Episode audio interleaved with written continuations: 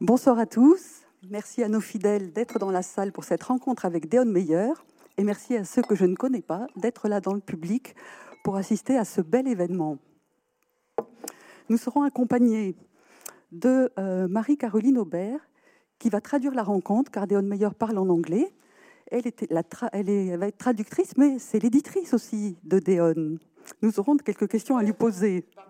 Je ne suis pas la traductrice des livres. Non, pas la traductrice des Enfin, livres. pas, pas de tout. Non, de cette rencontre. Je comprends. Oui.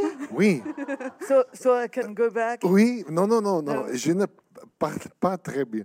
Un peu, Mais si, c'est mieux. Je parle un peu, oui. Oui, c'est bien. Mais je ne comprends pas. Ah bon? Bonsoir, mesdames et messieurs. C'est un grand honneur pour moi. Euh, merci à Molat. Euh, deux années. Oui. Euh, Sans venir. oui. Oui. And now I'm back in Bordeaux. Je- ma, ma femme Marianne et moi, euh, nous adorons Bordeaux. Oui. Oui, oui. Oui, oui, il fait, il fait de la promo en Afrique du Sud pour Bordeaux. Est-ce que vous- est-ce qu'on nous entend là? C'est Oui, bon? oui, très Tout bien. se passe bien? On ne sait jamais. Alors effectivement, on avait invité Déon deux fois, mais à cause du coronavirus, ça a été annulé à chaque fois. Alors j'avais envie quand même de lui demander qu'est-ce qu'il avait fait pendant ces deux années. What did you do during these two years you were not here? We had COVID twice, Marianne and I, Donc ils ont eu le Covid deux fois, ça occupe. and I, I finished a new novel. et, et il a terminé un roman. Alors, c'est pas celui que vous allez voir que vous allez voir dans les librairies en octobre. Ça, c'est celui d'avant. Il faut le temps de le traduire. Mais il vient d'en terminer un nouveau que vous aurez donc dans deux ans. Alors parce que j'ai vu sur la base anglaise qu'il y en avait un nouveau in English, The Dark Flood. Est-ce que c'est celui-là qui va être traduit? What is this? The Dark Flood? Yes. That is the one that you have. Da-. Oui. Ah, Dankerdreef, c'est celui que, dont je suis en train de corriger la traduction. Donc c'est bien celui-là. Voilà. Do we have a French title yet? Um, we are fighting about the French title. Uh, we, we'll fight about the French title. Bon, euh, ça s'appelle Donkerdrift en, en Afrikaans, euh, which means somber passion. Yeah, well, it's it's got a double meaning. Yeah. A drift in Afrikaans is a river crossing, a fjord where you cross a river. Okay. And many farms in South Africa have some sort of a drift as a name because that's often where houses were built where people were crossing the river. So donker is dark.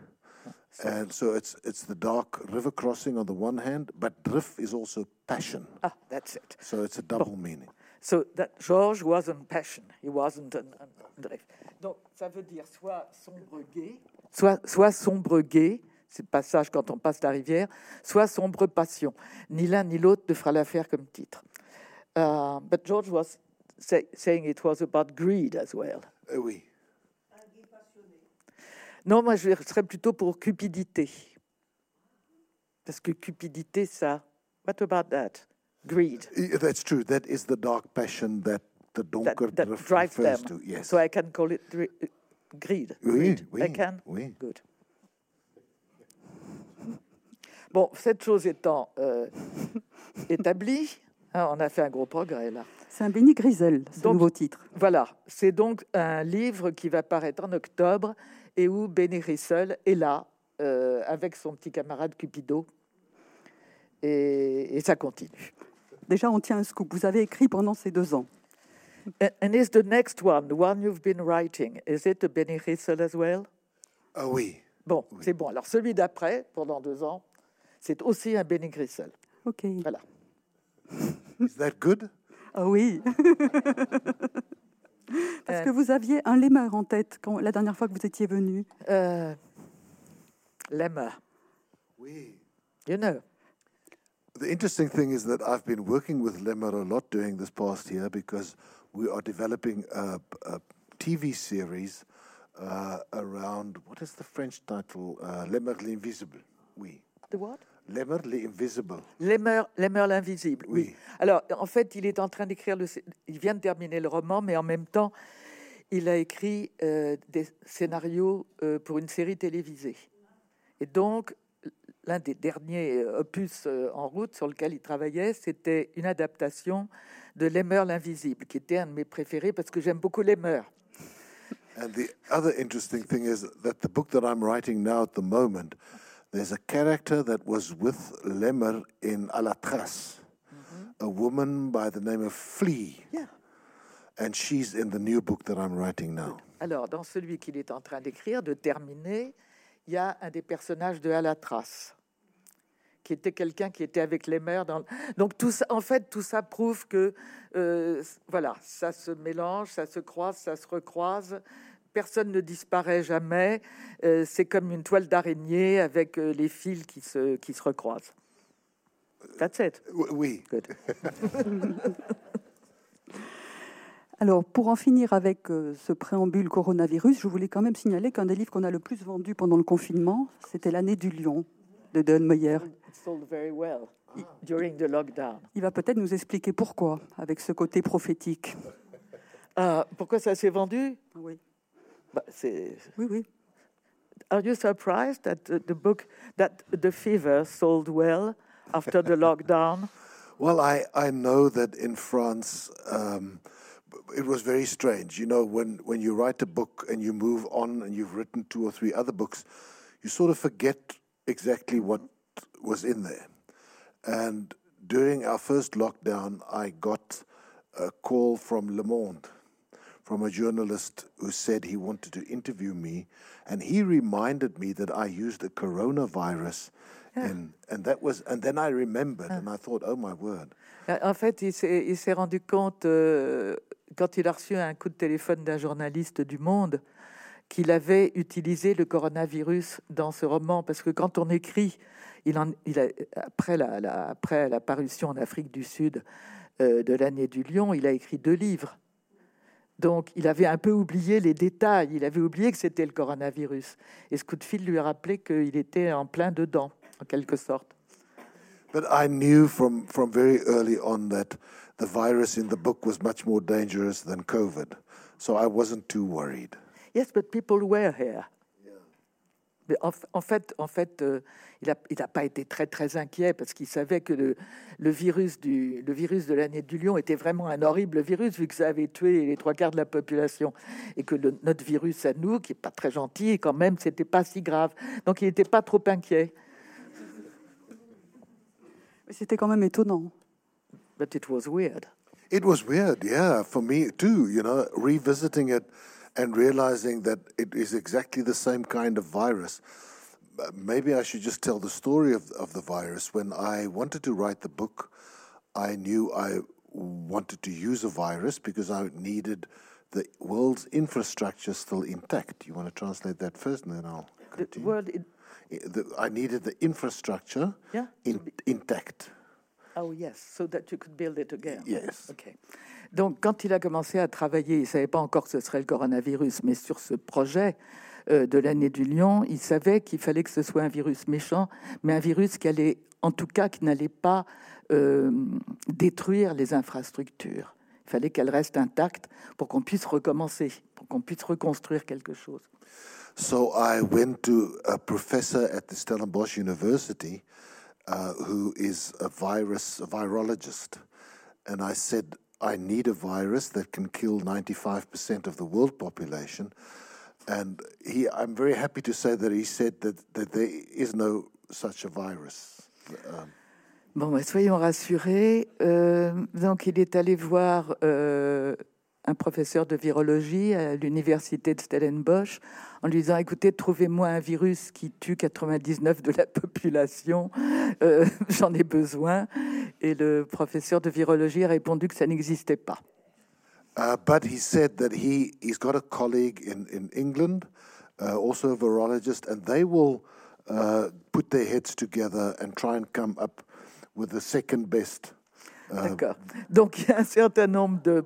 Il avait des copains dans des universités anglaises qui travaillaient aussi dans, en virologie et il a proposé qu'ils se mettent tous ensemble, qu'ils fassent un think tank et qu'ils essayent de trouver ce qu'il y avait de mieux euh, après celui qui tue tout le monde, quoi, en gros.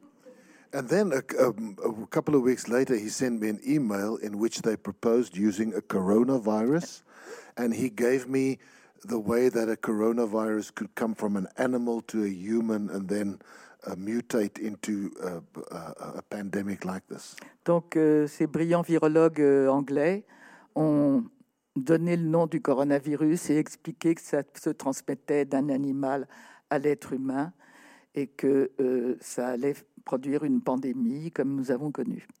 And that was to me the weirdest part was when when I realized that COVID was was exactly the same route. Donc, ça a été quand même un choc de se rendre compte que bah, c'était le même. Oui. So that means that the après- English knew. Ouais. Yeah, and I when I also considered stop writing, no no Ah oui. more writing at all. Alors là, là, là, là, il y a eu le moment où on se dit bon, c'est- j'arrête d'écrire.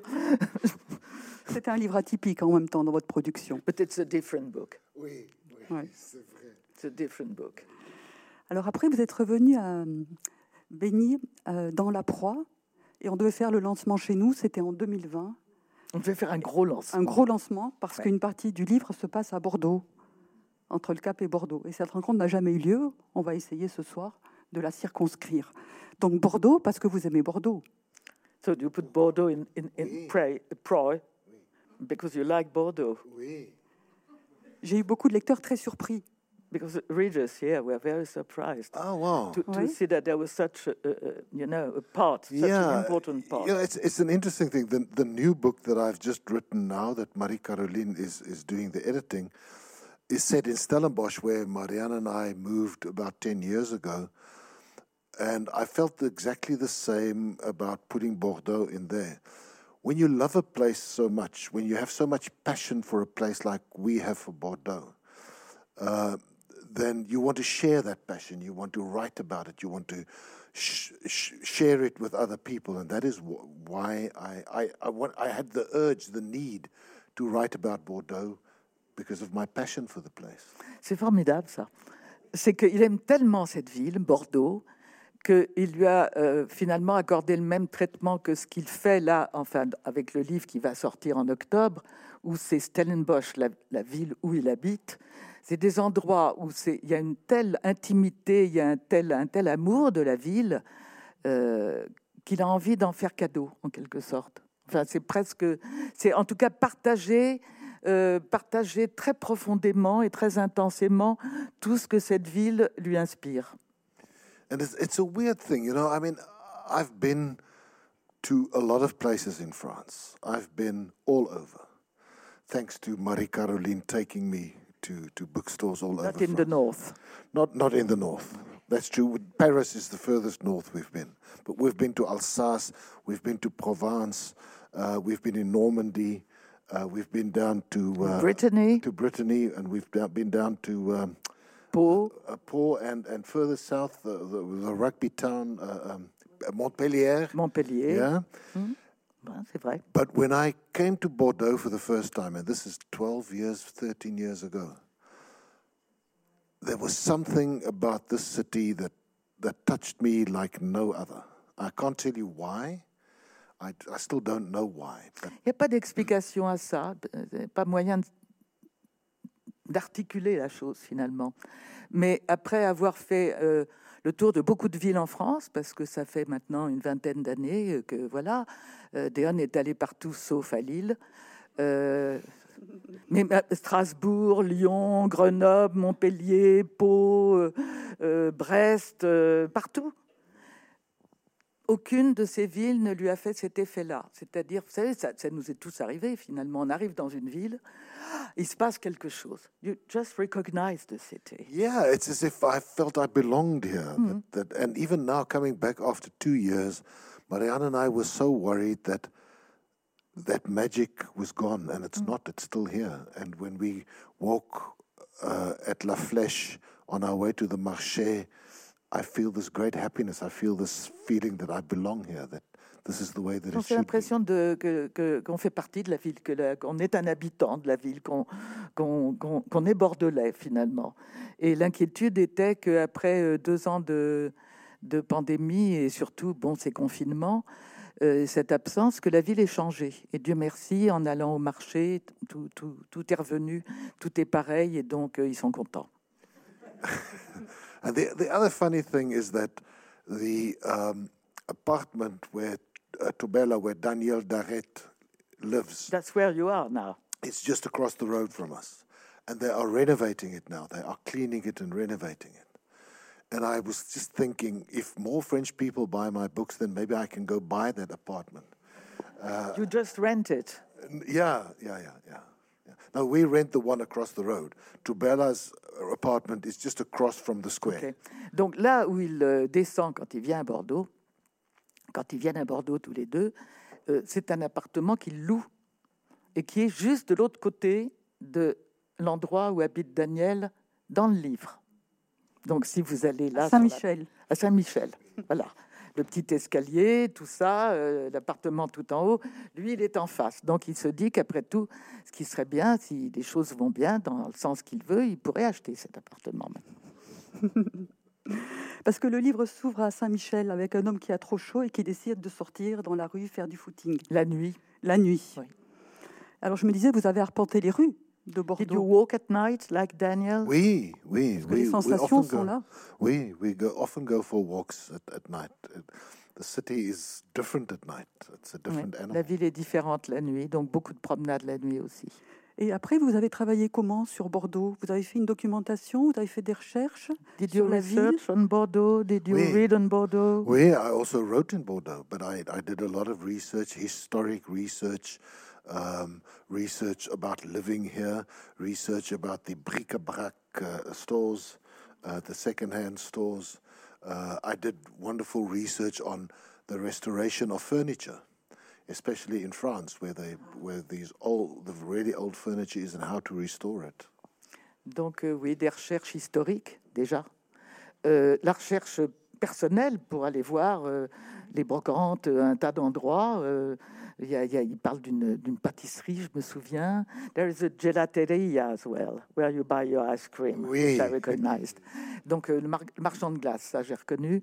Et euh, il y a aussi Un une- bar? Hein? Un bar? Il y a un bar, there's a restaurant, which is night, le bistrot. Au bistrot, oui, Yes, it's a real J'ai restaurant. intrigué une dame tout à l'heure dans la salle. It is a, it is one of our favorite restaurants in Bordeaux. The food is excellent. It's near the marché. You have to go there. Au bistrot. The owner is François, very nice guy. So Donc tout ça est vrai, tout ça est expérimenté. Il a aussi fait de la recherche sur la restauration de meubles. Et oui, parce qu'il y a quand même là, ça demandait Ouais. euh, de savoir des choses.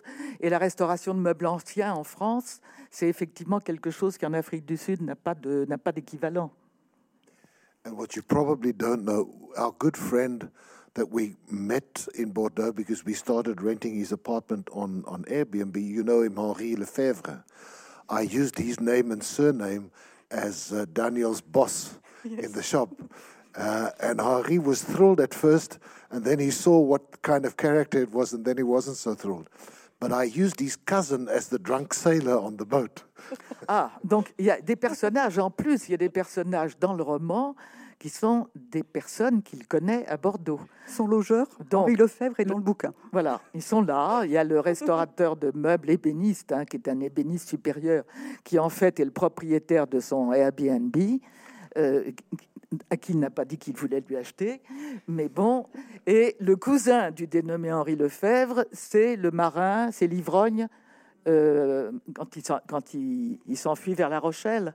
Is it? That's it. Oui. Voilà. Donc vous les connaissez aussi, les gens qui sont dans le livre. Donc pour la partie Bordeaux, euh, donc ça démarre sur, à Saint-Michel avec cet homme qui sort faire du footing. Il va traverser le pont et puis en face, derrière, il va voir une femme encerclée par des hommes et visiblement, elle est en train de se faire agresser. Est-ce que vous pouvez nous en dire plus sur ce début d'intrigue? Yes, how did it start? The woman who was mugged uh, in the night, this beautiful Madame Yes. Lecomte. Well, that's a good question. Is and- it because in France you think there, there's a lot of mugging? No, no, the story demanded it. Well, she she was w- the we went. I was very fortunate and honored to be allowed to spend time with the police in Bordeaux. And in the back of the book, I also thank the uh, the police commissioner of the time. We actually attended his retirement party, but I spent a whole day with yes. I spent a whole day with the uh, police nationale in, in, in Bordeaux. Oui, alors en fait, il n'a pas fait des recherches uniquement Yeah. sur les ébénistes, il est aussi allé euh, au commissariat, il a parlé avec la police ici, et il a même euh, copiné apparemment avec le commissaire, puisqu'il est allé à son pot de départ à la retraite.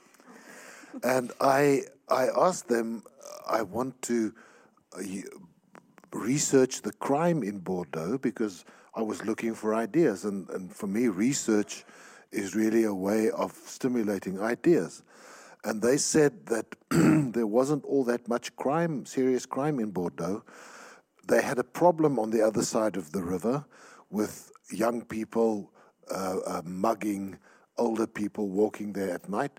But it sort of it was a something that came and went, and that was the best they could do. I mean, that was the best crime they could give me, so I had to use it. Bon, donc, euh, voulant situer un roman à Bordeaux, ça c'était l'idée, et il fallait bien travailler un peu sur la question de comment est la criminalité à Bordeaux.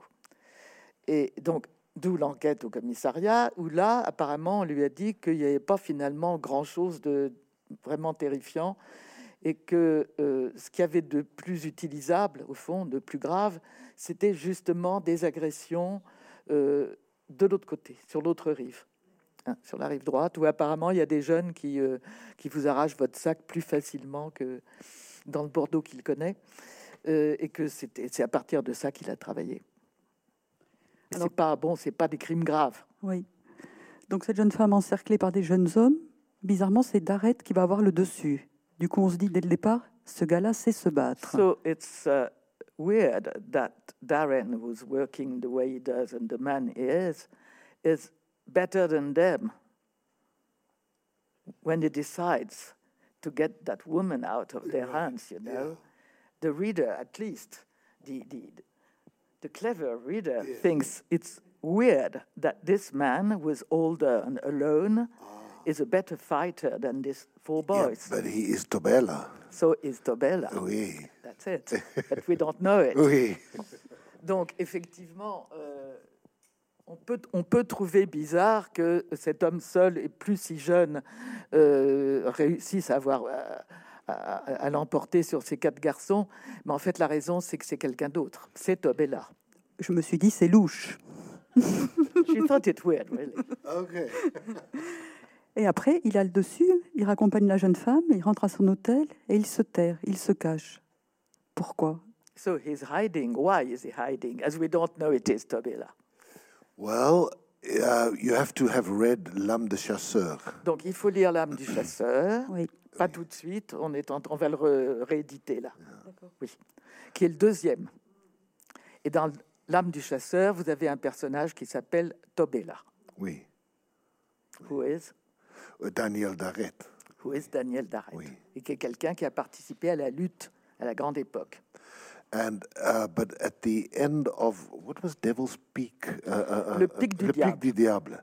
At the end of Le Pic du Diable, Tobella has to flee the country because uh, he became a vigilante killer, and that is why he is in hiding. That's why he came to France because he had to leave the country or he would be Et lequel. Tobella, effectivement, est à Bordeaux parce qu'à la fin du Pic du Diable, pour des raisons politiques, euh, il est poursuivi et donc il est obligé de se réfugier à l'étranger. Mais c'est vrai que j'ai eu la surprise, je ne m'attendais pas à ce que ce soit Tobella. Eh bien, c'était Tobella. Après, du coup, vous mêlez souvent, comme dans tous vos livres, deux intrigues qu'on va suivre en parallèle. Donc, il y a cet homme étrange qui se cache à Bordeaux, et il y a cette histoire en Afrique du Sud d'un homme tombé d'un train. Là, on retrouve Benny Grisel et Cupido et la brigade des Hawks. Est-ce que vous pouvez développer, du coup, la deuxième partie au Cap et comment So- les deux après vont se rejoindre? She would like you to uh, explain, or at least to, to, to Illuminate. illuminate the reason why you have Benny Riesel and Von Cupido who are in the Rovos, is it? Yes. And this murder on the train, and how this can, how it starts as usual, it starts parallel, and then suddenly it meets. touches Yes, it touches. Yeah, I. Well, first of all, I couldn't have Benny Griesel come to Bordeaux because there's just too much wine and he's an alcoholic. so that would have been too dangerous. Bon, alors, la raison pour laquelle Benny Rissel, qui est son inspecteur euh, favori de la brigade des Hawks, la raison pour laquelle il ne pouvait pas le faire venir à Bordeaux, parce qu'il y a trop de vin. Et comme Benny Rissel passe son temps à essayer d'arrêter de boire, et que ça fait même plus de 150 jours qu'il n'a pas bu, euh, il ne peut pas le faire venir ici. So, what do you do? Uh, so, uh, but, I have to say, I mean, I've been asked many times, when will Benny Grissel maybe come to France and, and, and do a case here. And but it's very hard. I mean, the South African detectives don't get to travel. But uh, so I did consider that as an option, but I realized that it wouldn't work. Bon, ça a été une, ça a été une possibilité à un moment. Il a envisagé de le faire venir, mais et ça fonctionnait pas. C'est pas, c'est pas, c'est pas en ligne finalement avec ce que sont les, les enquêteurs sud-africains. Ça, ça marchait pas. Donc, il a fallu faire autre chose. And also in Le Pic de Diable, Tubella and Benny spent some time together.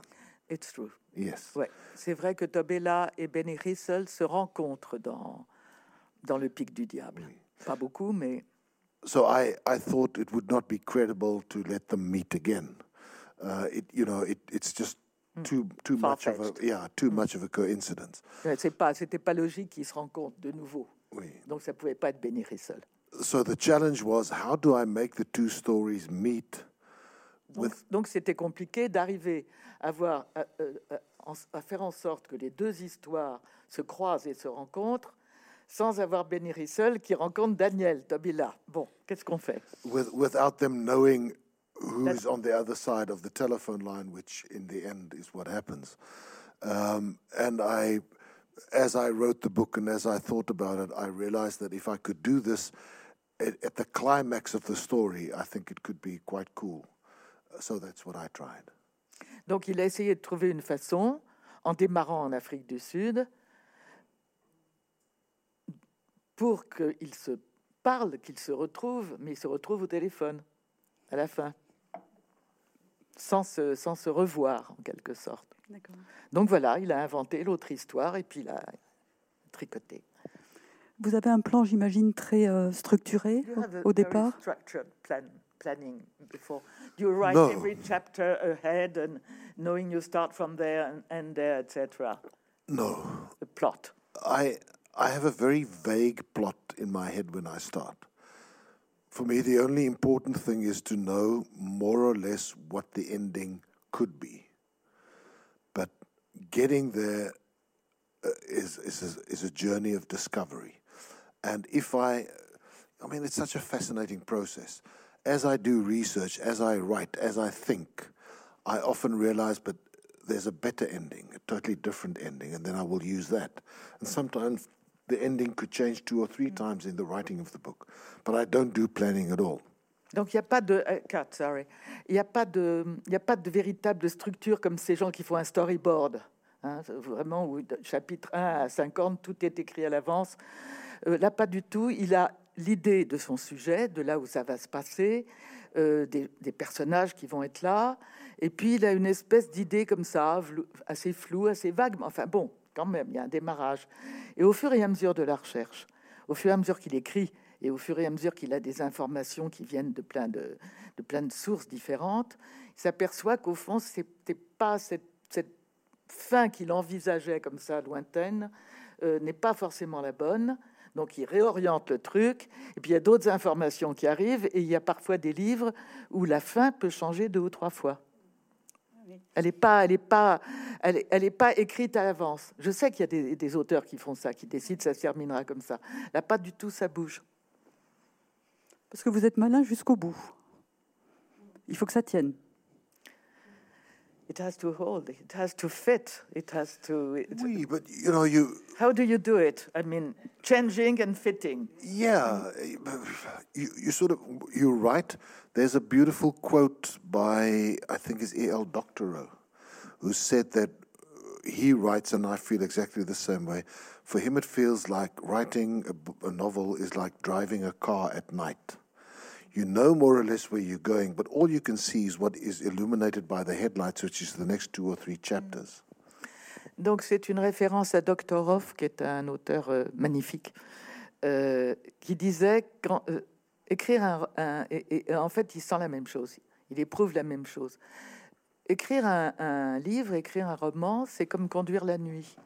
On sait qu'on est sur la route qui va à Dieppe ou je sais pas où, euh, mais on ne voit en fait que ce que les phares éclairent. Donc c'est 10 mètres par 10 mètres, enfin tout dépend si on est en phare en code ou etc. Mais on ne voit que ce que le phare éclaire devant vous sur la route. Et au fur et à mesure, ben, on avance et, on écrit le livre. It's, it's, a, it's a very difficult thing to explain. But when you start writing a book, it's like getting the ocean or the, a very big body of water. And at first, you, your head is still above the water. And as the more you write and the more you immerse yourself into this book, you go under the water, and then it becomes your whole world and your whole. It fills your mind, and you you think about it all the time. My my wife gets exasperated with me because I'm I'm not there, but you think about. You write, and then when you're not writing, you're thinking about it, and uh, you have you are trying out ideas in your head all the time. Will this work? Will that work? And that so I that is all part of the planning, but the planning happens in my head. I don't write it down. And the planning can change from day to day because you will sit here today and suddenly this one character wants to do or say something that you find very amusing or very useful.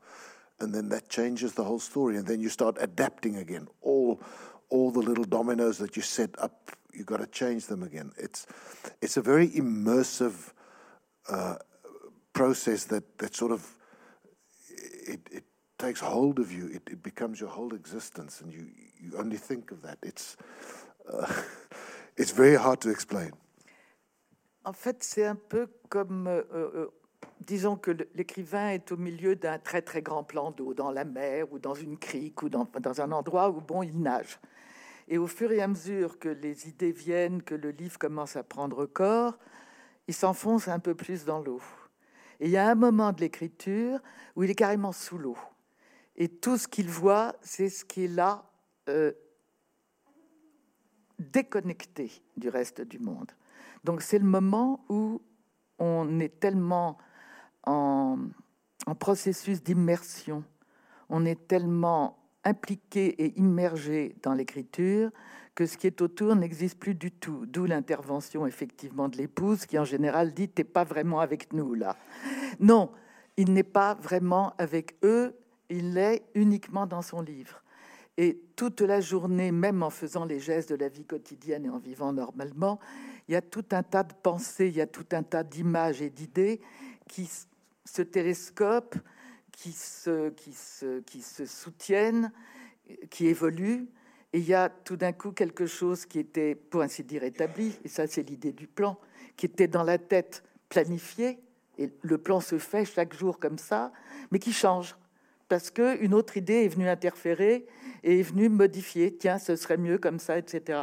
Donc le plan se renouvelle et se modifie chaque jour un peu plus, et le tout dans une immersion totale dont il a du mal à exprimer la nature exacte. C'est quelque chose de, de très très particulier apparemment. Bon, on connaît on est au cœur de la création, oui. Qui, qui, est, qui, est, qui est être là tout en étant uniquement dans ce livre. I feel that if I if I had to plan a novel on paper, a sort of a storyboard or mm. or some sort of a structure, then that would inhibit mm. this whole process because you know you do research and suddenly you find something very interesting that will change the story or if you've already planned it, then your subconscious can't give produce you new options because writing is really making a lot of creative choices in terms of the options that you have. And if you plan too much on paper specifically, that robs you of all these options. But on the other hand, thinking about it all the time is, is planning it all the time. But you know, you, you, you plan and replan the novel every day, but it's, it's an immediate thing. It's not something that you did before. Now you just sort of follow that recipe. Mais en fait, si on fait le storyboard dont on parlait, c'est-à-dire si vraiment on prévoit tout avec des petites cases, comme on fait dans les journaux quand on prépare un numéro de journal, tout est, toutes les pages sont comme ça. Si on écrit comme ça, ça coupe toute possibilité d'évoluer à l'intérieur de, son histoire, même à l'intérieur des personnages et de ce qui se passe. Donc ça fige et ça enferme. Donc il ne faut pas le mettre sur le papier, le plan. On peut l'avoir dans la tête, on peut parce qu'il peut bouger facilement dans la tête. Mais une fois que c'est sur le papier, on est coincé. Et ça, ça, ça empêche en fait un processus créatif euh, d'être souple et d'être riche et de, et, de, et de se renouveler. C'est un enfermement et donc c'est un blocage. Et pour en venir à vos thèmes, évidemment, vous parlez toujours en toile de fond de votre pays et de l'état politique, de la corruption. On peut dire qu'il me semble que vos cris de colère sont à la mesure de l'amour que vous portez pour euh, l'Afrique du Sud. That's a lovely way to put it. That you love your country, and then that you are very angry in Proy, especially, uh, and that you're as angry as you love your country. Oui, c'est vrai. Same, uh, yeah, you know, when at the end of apartheid, I think most South Africans saw the dream of Mandela. And so many of us supported uh, this dream and we we worked so hard to make this dream come true because we knew that that would give all our children, irrespective of of their race and their their uh, culture, a future in South Africa. And uh, there was so much hope and there was so much relief. You have no idea what it felt like for me who who hated the apartheid government how I was set free. I mean, my, my writing career could only start after the end of apartheid. I couldn't write crime fiction under apartheid. I just couldn't. How did you start? oui, il y a eu un espoir incroyable, gigantesque, qui est né avec le, travail de Mandela, avec ce que Mandela a fait. Et cet espoir, il a été partagé par énormément de Sud-Africains qui se sont dit que quand même, là, ça y est, euh, une liberté était possible, qu'on allait donner aux enfants, à tous les enfants, la possibilité d'un avenir qui serait un avenir qui serait bon pour tout le monde et que tout le monde pourrait partager. Donc ils y ont vraiment cru très très fort. Et quand le quand l'apartheid est tombé, à la fin de l'apartheid, c'est seulement à ce moment-là qu'il a pu commencer à écrire. Avant, il ne pouvait pas écrire de romans policiers dans le système qui existait. C'est pas possible puisqu'il pouvait pas rendre compte de tout.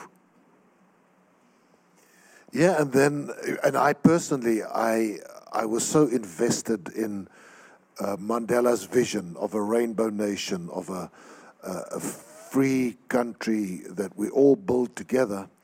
And then came Zuma, this very corrupt criminal president who destroyed it. Donc, tout était possible. Mandela apportait la nation arc-en-ciel, c'est-à-dire euh, la liberté pour tout le monde, la possibilité de se réaliser pour tout le monde et de vivre ensemble, de vivre ensemble et de construire ensemble un pays.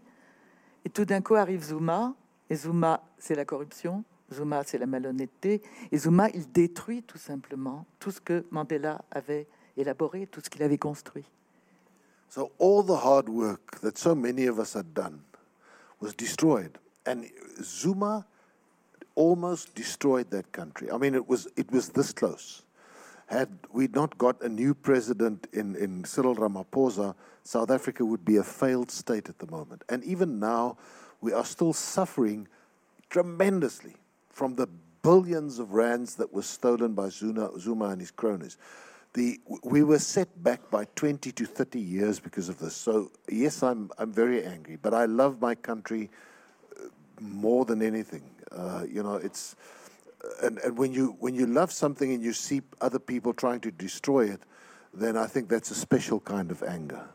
Donc c'est effectivement une forme de colère très particulière, mais très très puissante et très violente, parce que réellement, en voyant cet homme Zuma arriver, qui vole, hein, qui, a pillé le pays et qui l'a mis au bord de la banqueroute, parce que s'il n'y avait pas eu l'élection du suivant, qui a vaguement commencé à essayer de réparer, et on est loin d'avoir tout réparé, le pays allait à la faillite, courait à sa faillite, c'était la fin.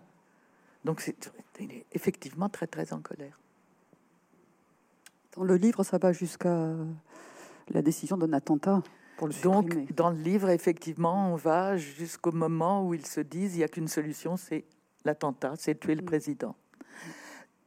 Je peux poser une question? Oui. I wondered, uh, you had to become really very angry to reach that point where you write that one could kill the president, because from here we were seeing things, and for quite a while you didn't write about it. You you expected that it takes end, or you expected what? Um, when you you were sort of, uh, uh, well, you still had hope. I still had hope, absolutely. I mean, I. Uh, there were rumors, but there wasn't proof that he was a criminal. And I kept hoping that these were just malicious rumors by the opposition parties until we had proof. And that's, that's when I. Parce que pour en arriver à la proie où il écrit, ce président, il faut le tuer, c'est écrit. Euh, il y avait eu quand même avant un certain nombre de signes qui nous laissaient entendre, en tout cas vu d'ici, que tout n'allait pas pour le mieux dans ce pays et qu'il y avait effectivement de la corruption, de la violence et tout ça. Mais dans les livres précédents, Dan Meyer n'est pas allé jusque-là.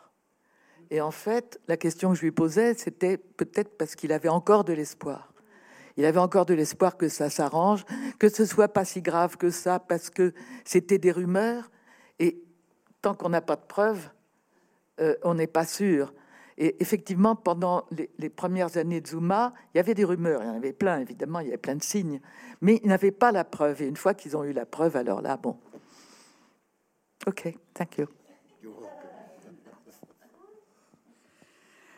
Alors, le livre qui est sorti, euh, le dernier en date, Non, alors il faut que j'explique. voilà, c'est ça que j'allais vous demander. La femme au manteau bleu. Oui.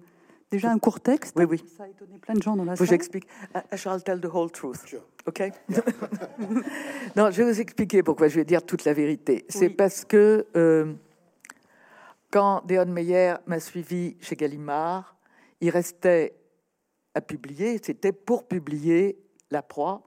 Et il y avait aussi ce petit texte qui est un texte en fait qu'il a écrit pour un festival de romans policiers qui euh, a lieu en Hollande et qui est un texte qui avait été commandé, qui était une commande par son éditeur hollandais et qui devait être en fait l'emblème de ce festival. Deon, invité d'honneur, Deon écrit ce qu'on appelle une novella, parce que c'est c'est un- une novella très étoffée, c'est un peu gros pour une novella, mais c'est un peu mince pour un, oui. pour un roman. Donc, l'idée de ne pas le publier, c'était pas bon parce qu'il n'y a pas de raison qu'il y ait un texte qui quand même se tient complètement et qui, de, de- du début jusqu'à la fin, euh, forme un vrai roman. Il y a une intrigue, il y a, il y, a, il y, a, il y a coupable ou pas coupable, il y a enquête, il y a Benny Rissol. Donc il fallait le faire. Mais je ne l'ai pas fait tout de suite, il est antérieur. Hein? C'est un livre qui est paru avant Proy, avant la, la proie. Mais je n'avais pas commencé. Dion Meyer arrive chez un nouvel éditeur et on donne au lecteur un bouquin qui est gros comme ça. Ça aurait quand même fait bizarre. On y aurait fallu trop s'expliquer. Donc il fallait mieux mettre le dernier en premier, de façon à ce qu'on ait une matière de roman euh, euh, de Dion Meyer à laquelle on est habitué, et puis faire celui-là qui, de toute façon, était nécessaire, mais n'était pas indispensable. Le seul truc que l'on pourra opposer pour qu'il regarde bien, quoique je sais que j'ai gommé certains aspects, c'est qu'en fait, il y a l'histoire de la bague de fiançailles. Je me Et suis que, demandé si c'était pas issu de la même matrice, justement. et que euh, chronologiquement, euh, eh bien, la femme au manteau bleu est avant Ok, je savais pas ça. hein, Mhm. l'histoire d'acheter la bague de fiançailles et tout ça. Bon, je me suis dit que pff, voilà, Parce c'est que pas moi, très grave. Moi, j'ai mené, ma petite enquête sur les bases anglaises et j'ai vu qu'en fait, il était associé à un recueil et Other Stories, Other Novels. parce qu'eux ont décidé de faire comme ça. Ah, parce qu'il a écrit des nouvelles, mais qui sont assez différentes et disparates, donc on ne peut pas en faire un recueil cohérent. mhm. Mais donc, ils ont utilisé ça, ils ont rajouté. Ça, c'est des cuisines éditoriales, Eh oui, c'est ça. c'est des choix d'éditeurs. Alors c'est vrai que sur la table là-bas, quand Déon va signer tout à l'heure, il n'y a pas beaucoup de titres de la collection Point, puisqu'ils sont tous plus ou moins épuisés. Est-ce que vous Alors, ils sont épuisés. vous allez racheter être- tous les points pour les faire reparaître en folio ou Voilà, comment ça va se passer? Ouais, tous. Euh, on, on a, on a tout repris. Donc, on reprend depuis le numéro 1, qui s'appelle jusqu'au dernier, ce qui est paradoxal. Donc, euh, en premier, nous allons faire jusqu'au dernier, au mois d'août. D'accord. Hein? C'est celui que je suis en train de corriger pour aligner euh, qu'une une brigade s'appelle pas euh, d'un nom euh, dans jusqu'au dernier, d'un autre dans à la trace et d'un troisième dans celui-là. On va, on va faire un petit travail de cohérence de façon à ce qu'effectivement les lecteurs qui n'ont pas tout lu puissent reprendre à partir du premier jusqu'au dernier au mois d'août et suivre l'ordre des parutions puisque celui d'après sera L'âme du chasseur qui sera, je crois, en octobre. Et puis, on va continuer comme ça jusqu'à ce que rattraper, le, rattraper la boucle. Très bien. Voilà. Oui, parce qu'on me dit, vous, mais pourquoi vous n'avez plus tout Déon Meyer Bah oui. Et jusqu'au dernier, c'est très, très amusant. Je ne l'avais pas lu depuis, euh, je sais pas, 15 ans. C'est très, très amusant. Je suis... I like it. I like it too, and I'm very happy that Gallimard uh, got all the old titles Yes, and are reprinting I them. like it uh, very yeah. much. I had forgotten all about it. It's very good. It's Yeah, very it's funny. fantastic. Alors, on pourrait dire quand même un petit mot de la femme au manteau bleu, parce que je trouve que dans La proie et dans La femme au manteau, euh, il y a le monde de l'art qui arrive dans votre œuvre. Il me semble qu'il n'y avait pas ces occurrences avant. Oh, le bois, les bénisteries, et là, euh, la peinture, un tableau mystérieux. The painting and art suddenly arrived in your work. With it, Right.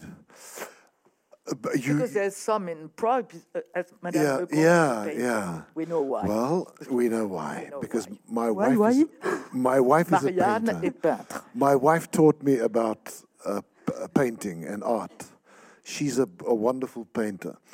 And because she is so much more interested, she takes me to art studios. Good, and, good. Yeah. Um, in uh, La Proie, uh, there's a, a painter by the name of Sniggy. Sniggy. Sniggy is a Bordelaise painter. We had coffee with her the other day. Uh, sh- she's a real painter, and we own some of her work that we bought in Bordeaux and we took home with us. She paints the most beautiful female faces. Uh, it's uh, almost caricature-like, but it's it's fascinating. When we walk everywhere we go, we see sniggy faces in uh, in in the crowd. Um, you want to translate that first, then I'll continue. euh, bon, donc Marianne, euh, Marianne a emmené euh, Deon Meyer dans des galeries, au musée, etc. Donc euh, voilà, elle lui fait, elle lui fait un, un coaching en, en art très très poussé. Et ils ont rencontré à Bordeaux une peintre, peintresse, je sais pas comment on dit, c'est épouvantable de nos jours ces choses-là. On va rester à peintre au féminin, euh, qui s'appelle Sniggy. Et donc, ils aiment beaucoup le travail. Et du coup, ils ont acheté plusieurs œuvres. Ils ont rapporté en Afrique du Sud des peintures de Sniggy. Et euh, ils ont ils ont l'impression de, de connaître le travail de Sniggy, de voir des personnages de Sniggy dans la rue. Et euh, c'est she is Elodie Lecomte. Is she Elodie Lecomte? No, no, no, no, no. But why is Elodie Lecomte uh, there? Well, she owns one of Sniggy's paintings. Ah, c'est parce que voilà, j'a- j'avais pas, j'avais pas de, j'avais pas le raccord. En fait, Élodie Lecomte, la femme que rencontre Daniel, possède, a dans son salon un des, un, un tableau, un grand tableau assez impressionnant de Sniggy. Et là, l'intrigue euh, met à jour un tableau d'un élève de Rembrandt, Fabricius, qui pourrait se trouver en Afrique du Sud. Est-ce une histoire vraie? Is that a true no, story? no, no, Yeah, yeah, yeah. The, the, the story about Fabricius dying in the big Oh explosion. yes, we know that. That is true. But the, the, the But painting, the painting is, the- is, no. is totally fictitious. I I had to. I mean, there were several of Fabricius's paintings destroyed in the explosion. Uh, so I just pretended that that was one that the world didn't know about. There, there are even less left uh, than Vermeer. There are only uh, qu- quite a few. Donc, euh, Fabricius, qui était un élève de Vermeer, a effectivement est mort dans le- la grande explosion de la poudrière. Is- Was it Delft? It was Delft. Euh, qui, a été, un incendie absolument qui a cramé presque la totalité de la ville. Et Fabricius était vraiment le génie de sa génération. C'est-à-dire que s'il n'était pas mort très jeune et si tous ses tableaux n'avaient pas été euh, détruits, euh, il serait sans doute encore plus connu que Rembrandt. Mais bon, le seul, le seul la seule raison de le connaître en France, c'est le, le roman de Donatarte qui s'appelle Le Chardonneret. Le Chardonneret étant... Is, le Chardonneret, is it in uh, Den Haag? At the Mauritshuis? It is, qui est un, qui est un tableau qui est à La Haye, au Mauritshuis de La, Haye- de La Haye, qui est un tableau célèbre. Donc, euh, tout ça est vrai. Mais l'arrivée du tableau du Fabricius en Afrique du Sud dans une ferme, ça, c'est inventé. Vous avez lu le roman de Donatarte que vous citez, j'imagine? You read that? Oui, oui, oui, oui. Got a oui, thick oui, one. oui. Yes, we loved it. Yes, Yes. Uh, both Marianne and I read it. Just an interesting uh, bit of uh, useless information. In Afrikaans, femme is Vrouw, vrouw, like vrouw, but vrouw, and bleu is blauw. So vrou met die blou rhymes, especially in the Cape Flats vernacular of Afrikaans. And when I when I got the little rhyme in my head to have in the very first scene uh, when the the guy runs away uh, and the pawn shop owner starts speaking about met die blou, uh, la femme or bleu en bleu, uh, it rhymes and it and that's why it became a blue c- coat. Yeah. Well, it's not clear whether it's a cape. It's a Oh, it is, because she's draped in it. Donc, en, en afrikaans, euh, euh, la femme, vrouw, ça rime avec blauw, qui veut dire bleu. Manteau bleu rhymes as well, nearly. Well, I mean, at least written. Euh, donc, il, a, il, a, il, il trouvait que la, la- la rythmique de la chose était, était, était belle, et, et c'est un peu pour ça que c'est devenu un tableau qui représentait une femme en bleu, tableau qui n'existe pas forcément. Sans doute, on ne sait pas. Maybe it exists, the painting. Maybe it's been burnt, Who knows? the real one. Merci beaucoup. Euh, je sais que demain, vous partez à Quai du Polar à Lyon, que vous êtes en escale chez nous aujourd'hui.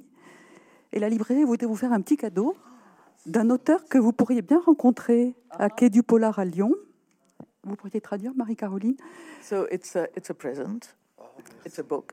And it's a book by a guy that you might meet in Lyon. I'm, I'm not sure. Maybe. Alors, c'est votre logeur, Henri Lefebvre, qui est là-dessous. Qui a œuvré en douce. Henri Lefebvre is responsible for, for this gift. He's Il voulait, il voulait vous l'offrir, mais le livre n'arrivait pas. Il a mis des mois à être imprimé et arrivé the jusqu'à vous. Ah, Vous pouvez l'ouvrir si vous voulez. voilà. Vous allez découvrir un auteur français, Le- um, in English. Ah, voilà. he, he told, he said something about it. Henri wanted to drop the drop the mic. Henri, Henri, Henri wanted to give it to you, but the book wasn't ready, you know, Oh, because it was written in French, not in English. So it Et je sais qu'Henri n'est pas là aujourd'hui. Oui. I'd like to meet Henry. Olivier Norek. He's a kind, he's a nice guy. Okay. He's a nice guy. But does he publish with Gallimard? No, Non. Oh, no. I asked him when I was at Le Seuil. I asked him to come uh, because he's really nice. But he wanted to stay. He's a good guy. He stayed with his publisher. Oui, du grand roman noir français. ah, voilà. And he's a real cop. Oh, he said something about that. He's, he's a real cop. He stopped. He put himself in a sort of, you know, uh, sabbatical for a long time. Then he can sign the book for me. Yeah. He's very nice. You can have a drink with him.